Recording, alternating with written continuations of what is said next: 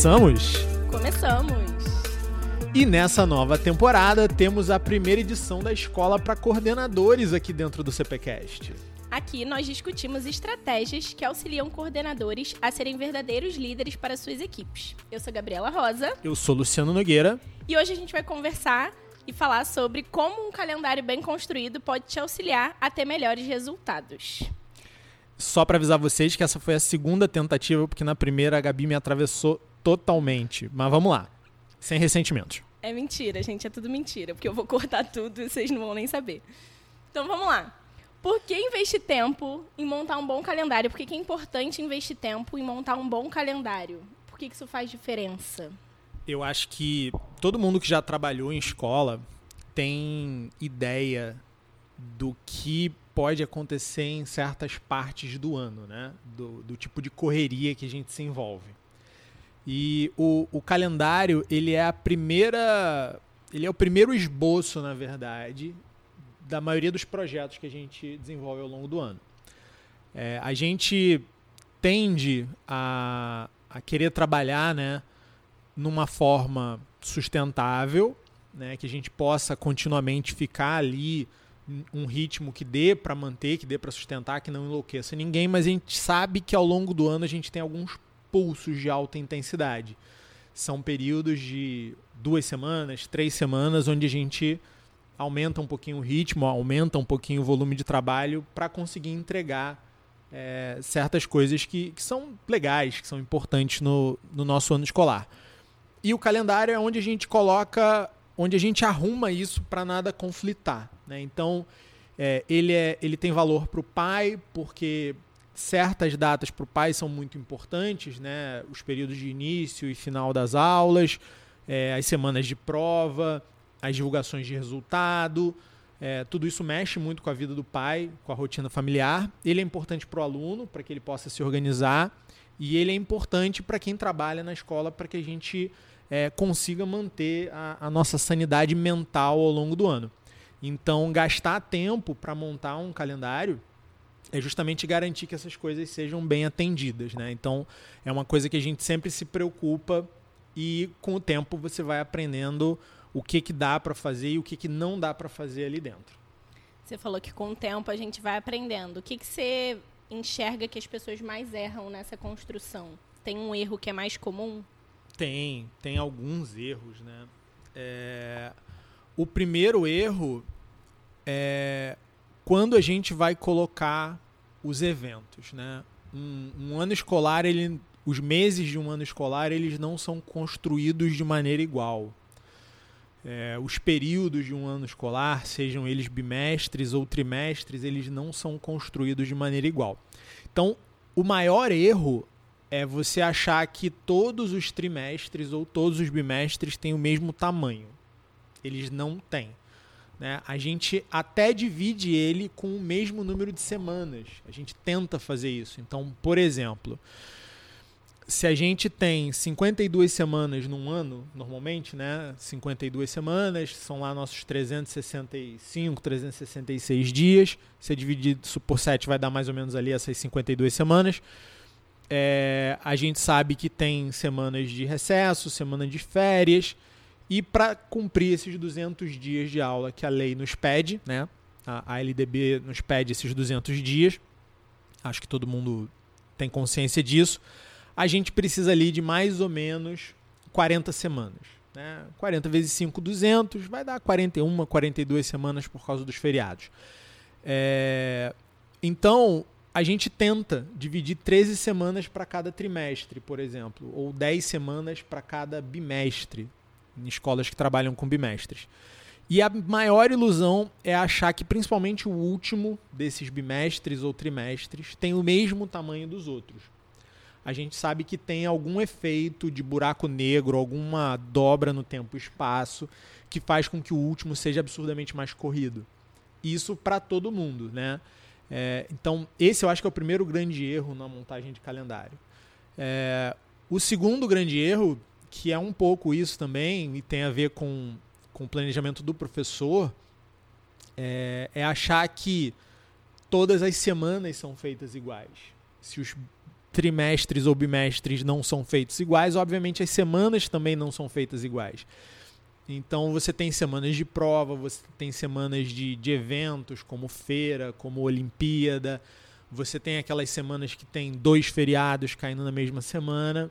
Então, quando o professor tenta organizar o planejamento dele cronologicamente e ele está lá no início do ano, ele olha para essas semanas, ele conta aquela semana como uma semana que ele vai dar aula normalmente. E a gente sabe que isso também não acontece. Então, cabe aí, nesse caso, a coordenação ter um pouquinho de, de sensibilidade e chamar esse professor e falar com ele, porque a gente já vê de antemão que aquele planejamento não vai ser cumprido. Né? Então, eu acho que o maior erro de montagem de calendário é justamente não ter a noção dessas sutilezas que acontecem com a, com a divisão do tempo, né? com as divisões de tempo no calendário. É, com certeza, alguém que está montando o calendário pela primeira vez talvez cometa esses erros, alguns erros, e a gente vai descobrir isso ao longo do ano na prática. Existe um momento ideal para você começar a pensar no calendário do ano que vem? Eu sei que você brinca muito que em julho é nosso ano novo e não agora, mas existe um momento ideal para começar a pensar nisso, a planejar o calendário? Brinco não, eu falo sério. Eu em julho eu é, porque se você parar para conversar comigo, você vai ver que eu já estou falando esse ano, né? Ali para agosto, setembro, eu já eu já começo a me referir ao ano que está correndo no calendário como ano passado já. Né? Isso, é, isso é algo que acontece mesmo. Porque. E eu acho que é um pouco tarde até. Eu acho que o momento ideal para a gente começar o calendário de 2022, por exemplo, vai ser no primeiro dia de aula de 2021. Eu acho que é aí que a gente começa a pensar o calendário do ano seguinte. E não é exagero, tá? Tem uma história que eu gosto muito do Messier Amel. Messier Amel é um, é um, era né, um construtor de barcos francês. Ele construía veleiros. E esses veleiros hoje, até hoje, são tidos como um dos veleiros, dos melhores veleiros do mundo. Por quê? Porque ele construía um veleiro e ele pegava aquele veleiro para dar uma volta ao mundo ou para fazer uma grande travessia. E ao longo, durante essa travessia, ele levava um caderninho e toda a ideia que ele tinha, toda a dificuldade que ele tinha na operação daquele veleiro, daquele barco, ele anotava naquele caderninho. E quando ele retornava, ele começava o projeto da geração seguinte, do próximo barco que ele ia lançar daqui a não sei quantos anos. Com todo o conhecimento que ele adquiriu interagindo com aquele barco que ele tinha. Então, uma coisa muito importante para quem, quem trabalha com montagem de calendário é ter um pouco dessa mentalidade. Sempre que acontece alguma coisa, seja o primeiro dia de aula, seja a semana de retorno dos professores, seja uma feira de projetos, uma Olimpíada, alguma coisa que mexe um pouco com o nosso calendário, a gente sabe que tem alguma coisa ali para a gente aprender para fazer melhor no próximo ciclo. Então, nada melhor do que já pegar um papelzinho ali, um fichário e já começar a anotar. Porque aí, quando a gente sentar efetivamente, em agosto, em setembro, em outubro, né, no, mais para o final desse ano, para começar a pensar no calendário do ano que vem, a gente vai ter é, uma boa base para fazer, fazer essa, essas mudanças, né, usando o conhecimento que a gente adquiriu. Então, quanto antes, melhor. Se não dá tempo, se não deu, é bom a gente começar bem antes de dezembro. Né? Tem uma série de coisas ali que precisam ficar bem definidas. E como eu falei, final de ano é uma mega correria. Se você acha que você consegue parar para fazer várias reuniões com vários segmentos da escola, com professor, com direção, com um monte de gente envolvida ali, final de novembro, início de dezembro, você está redondamente enganado. Então, esse é um processo que deve começar ali pelo menos outubro, né? de repente final de setembro.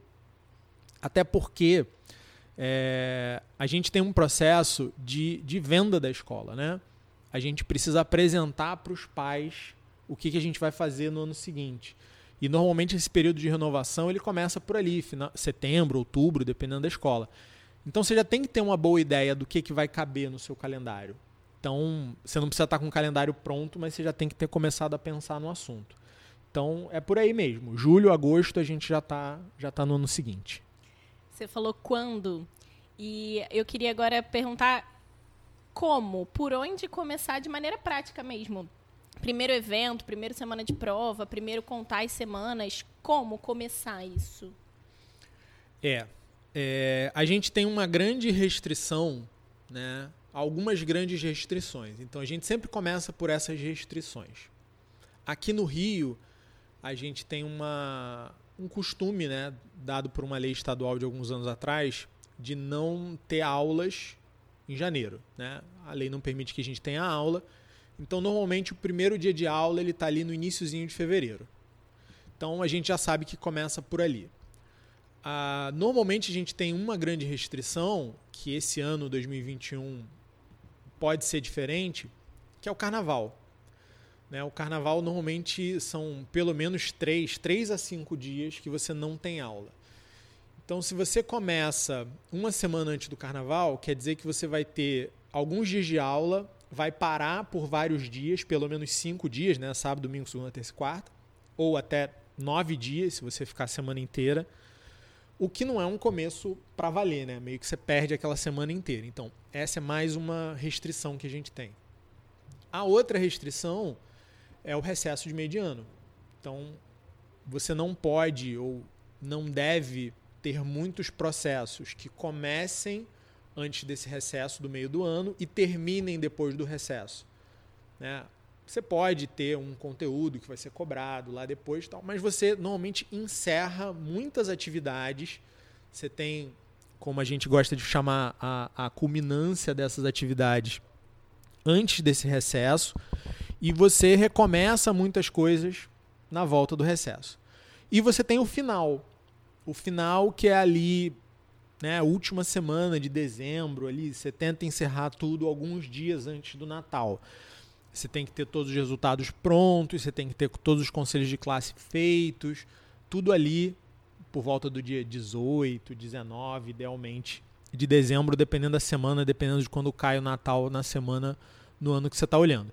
Então, a primeira coisa é colocar essas restrições. Depois que você coloca essas restrições, você começa a distribuir esses blocos que são os trimestres ou os bimestres. Então, você sabe que o teu primeiro bloco vai começar ali é, 1, 2, 3 de fevereiro. Você sabe que esse bloco tem 13 semanas. Então, você já vê quando é que vai ser o começo do bloco seguinte. Depois que você está com os blocos arrumados, ou blocos de 10 semanas, aí você já vai perceber que normalmente o primeiro é, semestre ele é um pouquinho maior que o segundo. Né? Depois que você está com isso tudo organizado, aí você parte para colocar os eventos e as datas individuais em si. Sejam esses eventos internos, como um conselho de classe, sejam esses eventos externos, como uma feira, alguma coisa. E aí, depois disso, é que você vai colocar as atividades. Você vai programar passeio, você vai programar alguma aula diferente, você vai encaixar o planejamento dos segmentos dos professores nessa estrutura que você já montou. Normalmente é nessa ordem. Deu para entender que para montar um calendário você tem que ter uma visão da escola como um todo, né? Você não consegue ter visão partida. Então, quem é, é a melhor pessoa dentro da escola para montar um calendário? Quem consegue ter essa visão do todo e não partida? eu acho que é um trabalho que ele é compartilhado, né? Não, eu, eu não gosto muito da ideia, principalmente se você vai começar do zero um trabalho ou se você está reformulando um calendário, uma pessoa só ficar encarregada disso. Eu gosto de envolver bastante gente. É, isso que você falou da visão do todo é importante, até porque se você parar para ser muito chato com a lei, né, que é bom a gente ter essa noção, é, você vai perceber que a contagem dos dias letivos ela pode ser diferente de um segmento para o outro. Então, de repente, uma pessoa fazendo tudo, ela vai estar um pouquinho distante de algumas particularidades dos segmentos em geral. Né? Então, você tem eventos que contam como ano letivo para educação infantil, mas não contam para o ensino médio. Você tem dias de simulado que contam como dias letivos para o ensino médio, mas não contam para a educação infantil. Então é bom sempre a gente ter a participação é, de várias pessoas. É, aí vai depender também do tamanho da escola. Né? Uma escola menor pode ter duas, três pessoas envolvidas nesse processo. Né? Coordenador de segmento, alguém da direção, é, de repente um secretário escolar. Uma escola maior, ela já vai ter mais gente. Né? Você pode ter pessoas que trabalham direto com eventos, que precisam participar para se organizar. Você vai ter mais subdivisões na equipe. Né? Se você tem uma equipe, porque aí tem, de repente, tem alguém para trabalhar com quem não é professor, com auxiliares, com inspetores que dão suporte para alguns eventos. É, você já vai ter mais coordenadores envolvidos, de repente você já tem coordenadores que não são de segmento, são de repente tem um coordenador de educação física que vai trabalhar mais na organização de uma, de uma Olimpíada do, do que outros profissionais. Então já, já aumenta. Né? Mas tem que ser também uma pessoa com, com uma boa visão estratégica. Então, ou alguém da direção ou alguém da coordenação, idealmente as duas equipes juntas sentam para fazer esse trabalho de elaboração de calendário. É muito importante para um coordenador que ele tenha exata noção de como o calendário é construído, que ele seja capaz, talvez ele não tenha essa autonomia hoje na escola dele, mas que ele seja capaz de entender todos os aspectos da construção de um calendário, porque é, é o trabalho dele que está ali na reta. Né? É, se der certo, se der errado, principalmente se der errado, cai muito na conta do coordenador. Então ele tem que estar tá muito ligado, ele tá muito, tem que estar tá muito atento à, à, construção de um calendário. Porque também depois que o calendário está pronto, que ele vai pela agenda, que ele é divulgado para os pais, não, não tem muito mais tempo do. Eu, eu brinco que é o a mais porquê, né? É, ah, mas por que eu não vi isso aqui? Ah, mas por que isso aqui não pode ser tão perto disso? Ah, mas. Acabou, não dá mais tempo disso. Já, já foi divulgado é, tá valendo, né? Para mexer vai dar trabalho. É, como é quem trabalha em escola, né? Quem trabalha em coordenação, é importante a gente enxergar a visão que a família tem da escola, né? O que a família recebe, o que, que o aluno recebe, o que, que o professor recebe. Então, qual é a vantagem? Como é que a gente consegue entender qual é a vantagem para a família e até para o pedagógico, para os professores, de ter um calendário bonito, de ter um calendário bem estruturado? Eu acho que a primeira grande vantagem é não precisar mudar esse calendário. É, é, a família ela tem uma visão própria do que acontece dentro da escola. É, isso não é uma queixa, é só uma constatação. E essa visão ela está completamente distante da realidade. Por exemplo, hoje é dia 4 de janeiro de 2021. A gente está sentado aqui gravando um podcast num dia normal de trabalho para gente, né? É, e eu falo isso pelos meus amigos, né? Sempre que, que eu encontro com um amigo meu, ah, vamos marcar alguma coisa? Vamos, né? Ah, vamos marcar na quarta? Vamos. E eu falo, eu saio do trabalho às seis, ou às seis e meia, ou às sete. E a pessoa olha para mim e fala, você está trabalhando? Né? Porque na cabeça de quem está fora, as escolas estão de férias. Então ninguém estaria trabalhando na escola, mas a gente está, né? Então é só um, uma coisinha para ilustrar o, o, o quão distante às vezes essas realidades estão. A família não conhece perfeitamente o funcionamento de uma escola, nem deveria conhecer, não precisa se preocupar com isso. É trabalho da escola é, informar essa família das coisas que são importantes.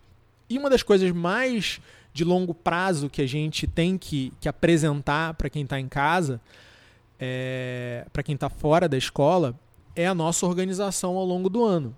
Né? A gente não faz planos de vários anos, a gente não, não estende tanto assim. Então esse plano ele tem que ter, ser muito sólido, ele tem que dar muita segurança para a família. É, e é o início de um processo de, de construção de relacionamento, de construção de confiança, que vai ajudar todo mundo. Né? Então ter um calendário bem montado, que não fique sendo alterado o tempo todo, que a família possa olhar aquilo, possa aguardar e não precise ficar atualizando, é muito importante. Né? É... Na parte prática, a gente tem ali já, embora a gente veja que pouca gente é, leva isso dessa maneira. Mas a gente já tem ali marcadas todas as avaliações, é, todos os períodos de prova, todas as datas de divulgação de resultado, né? E isso ajuda ou pode ajudar muito o aluno que é, toma isso para montar seu plano de estudo. Né? Para a galera do ensino médio, a gente já solta todos os simulados planejados. Né? E isso é muito importante na, na, quando a gente vai esquematizar uma preparação.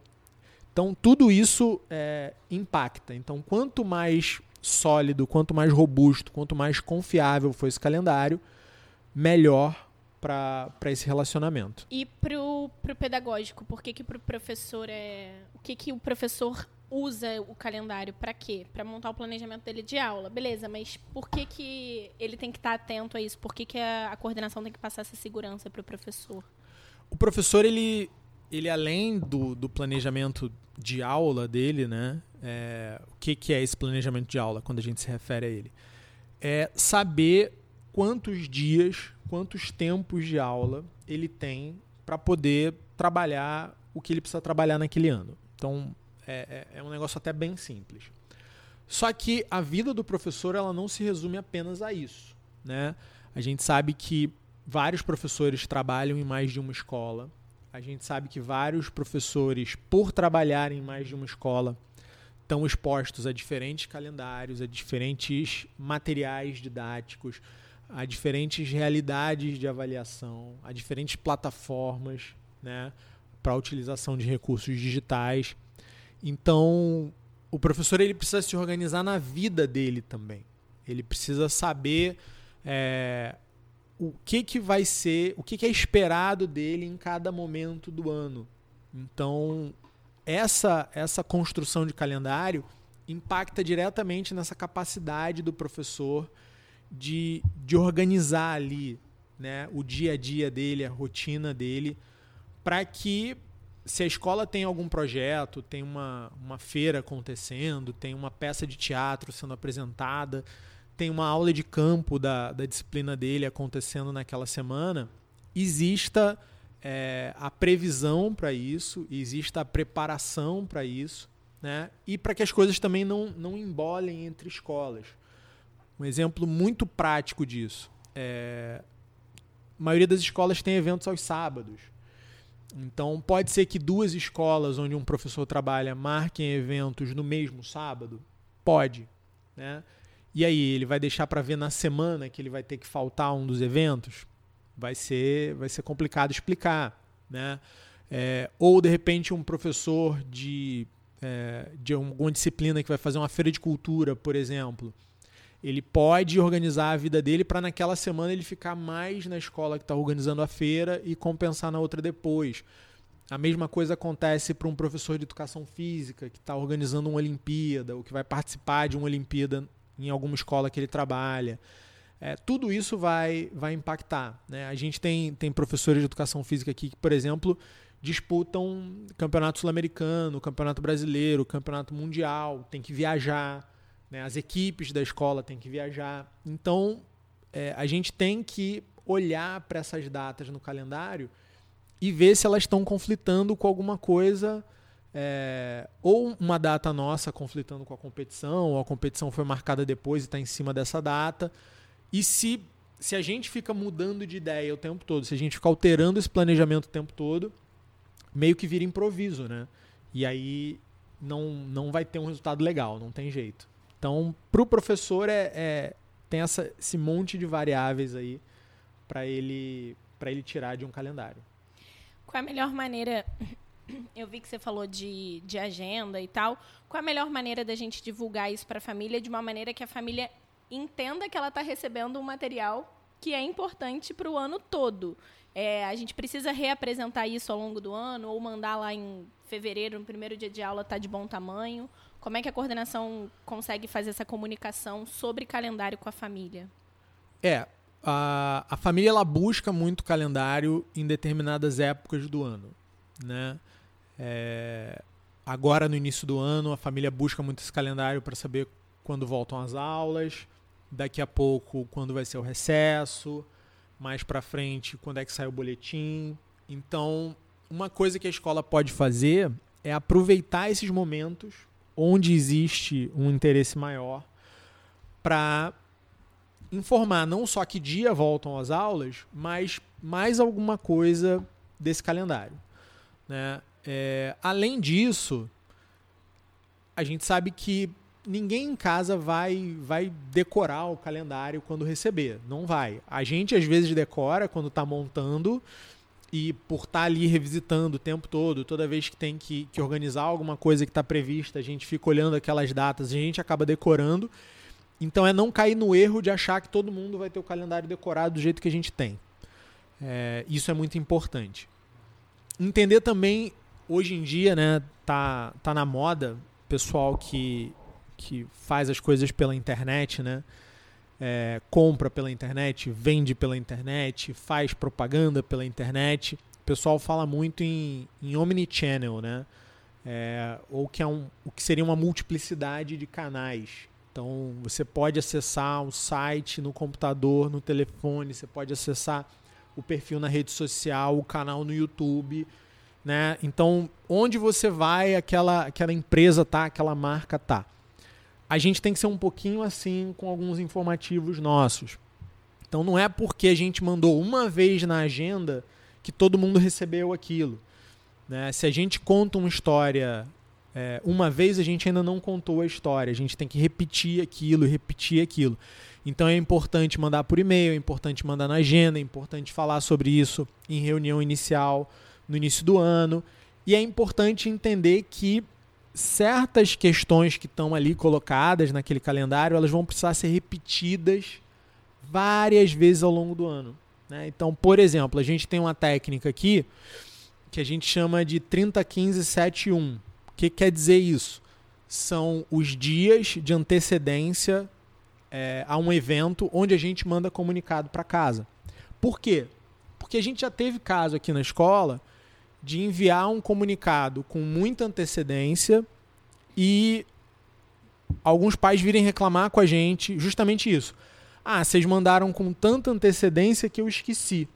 Vocês tinham que ter comunicado mais perto da data. Beleza, a gente ouviu. É, já teve outras vezes que, até por desorganização mesmo, a gente mandou o comunicado muito em cima. E aí tinha reclamação. Olha, vocês mandaram muito em cima, eu não tive tempo para me planejar. Então, hoje em dia, o que, que a gente faz? 30, 15, 7, 1. Então, 30 dias antes de um evento, que é um tempo mais do que suficiente, até porque aquele evento já está ali previsto no calendário, né? A gente manda um comunicado. Meio que é um, é um reserve a data, né? Save the date. Ó, tal dia vai acontecer uma coisa aqui, seu filho vai estar envolvido. Se prepara. 15 dias a gente já manda alguma coisa mais robusta, mais detalhada, explicando sobre o evento, falando como é que vai ser, tal. Aí sete dias a gente manda de repente os horários por turma divididinhos, né? Alguma coisa mais detalhada, mais minuciosa e tá lá. E um dia antes a gente manda um lembrete, e aí de repente esse lembrete tem a previsão do tempo, se for um evento externo. Esse lembrete tem um, uma informação lá sobre estacionamentos próximos, porque se deixar o carro na rua corre o risco da guarda municipal levar. Coisinhas assim, né? Que são úteis, são de última hora e, e, e vão ali servir também para lembrar a pessoa para ela chegar no horário, que tem que ter, sei lá, 30 minutos de antecedência e por aí vai. Então, quando a gente faz isso, na verdade a gente está reforçando algo que já estava previsto no calendário a gente fala desse evento no mínimo cinco vezes. A gente fala desse evento quando vai ao calendário, a gente fala do evento especificamente um mês antes, a gente dá todos os detalhes 15 dias antes, esmiuça ele bem uma semana antes e dá um lembrete um dia antes. Então, é, eu acho que não, não tem uma resposta ideal assim, não. O ideal é apresentar o calendário quatro vezes por ano. Mas é saber que quando você lida com um grupo grande de pessoas e que essa essa fluidez da informação é importante, você vai ter que tomar esses cuidados de estar em vários canais e em diversos momentos no tempo ali presente para garantir que as coisas vão acontecer como, como foi planejado. Isso que você falou do 30, 15, 7, 1 é o que a gente chama aqui, na verdade, de um calendário reverso, né? É como se fosse se você se programasse para o que você tem que fazer para aquele evento. É, o, o 301571 ele faz parte do calendário reverso do evento, né? O que, que é um calendário reverso? A gente pega a data do evento e a gente vem retrocedendo em dias para entender cada etapa do que precisa ser feito para aquele evento acontecer. Então a gente sabe que na véspera tem que ter, sei lá, um ensaio geral e uma reunião de equipe, dois dias antes e por aí vai. Então isso é, isso é mais típico da organização de evento em si do que da própria montagem do calendário, mas faz parte desse calendário reverso os dias onde a gente vai enviar determinados comunicados para reforçar que o evento está acontecendo. E aí no calendário reverso a gente põe comunicados externos, que são essas circulares, a gente também coloca comunicados internos, né? a gente vai avisando os diversos setores da escola sobre o que está sendo planejado. É, a gente coloca compra de, de coisas que a gente precisa comprar, contratação de profissionais que precisam acontecer, é, etapas, tiver que decorar um ambiente, se tiver que ensaiar algumas coisas com as crianças, tudo isso acaba entrando nesse calendário reverso. E uma das coisas é essa preocupação com informar quando as coisas vão acontecer. Agora conta pra gente, de verdade. É, é muito ruim, ou já aconteceu, enxergar ali no meio do processo um erro muito grande de calendário? É, te incomoda perceber que, que uma coisa está muito errada e que, cara, a gente podia ter pensado nisso antes? Tem aquela, aquele lado bonito, né? Não, pro próximo ano a gente melhora, mas ali no, no ano, isso é muito ruim. É, já já aconteceu, com certeza, é horrível, né? Por isso até que, que rola essa, essa tentativa de, de ganhar conhecimento, de acumular esse conhecimento para usar no ano seguinte.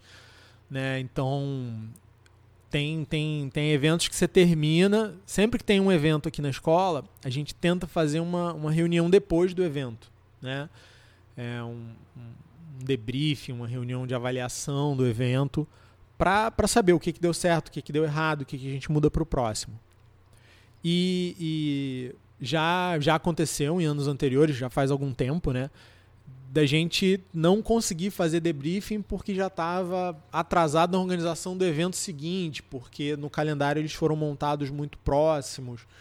É, já aconteceu com planejamento, né, de você olhar e ver que, cara, esse planejamento aqui não vai, não vai ser cumprido do jeito que foi pensado, porque a gente não levou em consideração semana de prova, feriado enforcado.